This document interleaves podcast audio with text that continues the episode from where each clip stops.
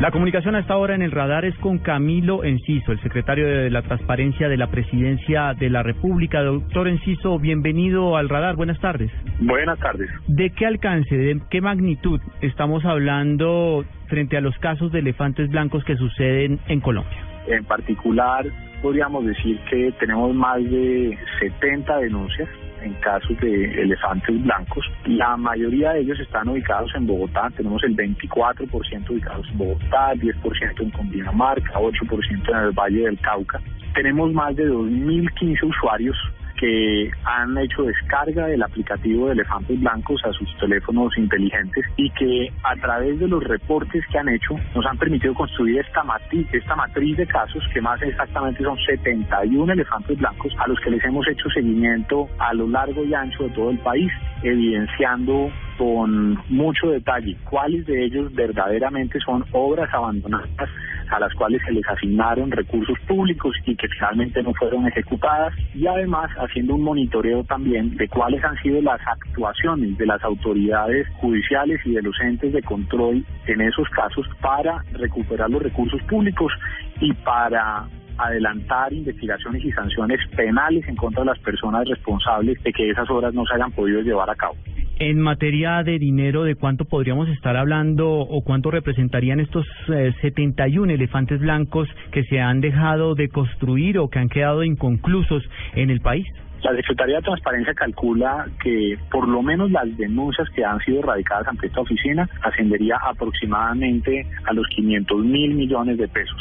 Sin embargo, eh, hay que ser muy claro también en que no todas las obras inconclusas que hay en el país han sido reportadas a través del aplicativo de elefantes blancos. Entonces, muy seguramente ha habido muchos recursos adicionales que desafortunadamente se han perdido, colegios que no se han construido, escuelas que no se han terminado, puentes, obras de infraestructura, vías que no llegaron a, a feliz término en su construcción. Este primer reporte que tenemos desde la Secretaría de Transparencia, por lo menos es un diagnóstico que nos ha permitido entender en qué sectores de la economía y en qué sectores de la contratación pública se dan la mayor parte de las defraudaciones o la mayor parte, podríamos decirlo, de estafas y de robos al erario del presupuesto de los colombianos y adicionalmente nos han permitido construir y mejorar el mapa de riesgos para evitar la pérdida de recursos en la contratación de esos sectores. Yo diría que el 25% de las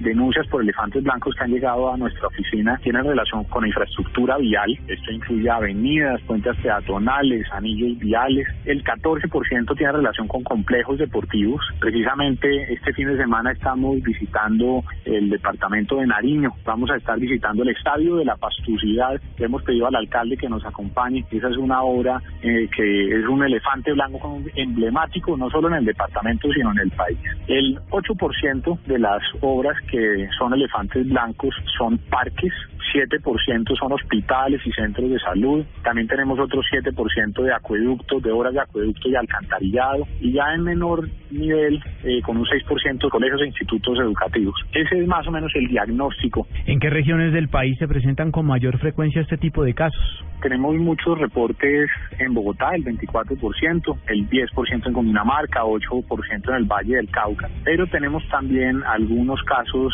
no despreciables en Magdalena, en donde tenemos un caso muy notorio que es el del Parque Taikú, que además fue elegido por los usuarios de, del aplicativo de elefantes blancos con 14.281 votos como el segundo eh, elefante blanco más repudiable en el país. Y en primer lugar está el comando de la Policía Metropolitana de Bogotá, que tiene 55.741 votos. Pero también tenemos situaciones en Bucaramanga, por ejemplo, con el patinódromo Roberto García, o en Ibagué con el panóptico, etcétera. Doctor Inciso, ¿hay manera de recuperar esos recursos, determinar esas obras y además qué tipo de sanciones se le puede eh, imponer a las personas que actuaron de manera indebida?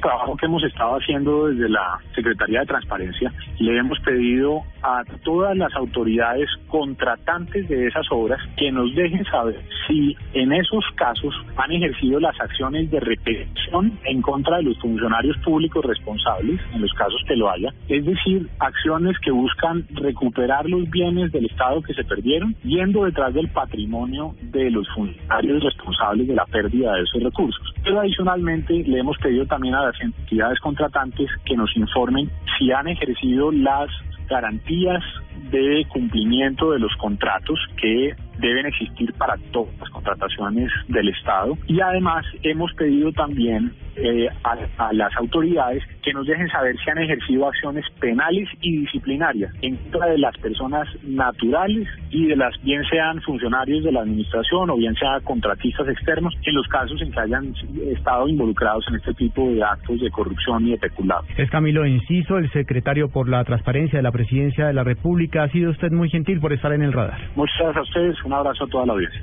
Ya regresamos a El Radar en Blue Radio.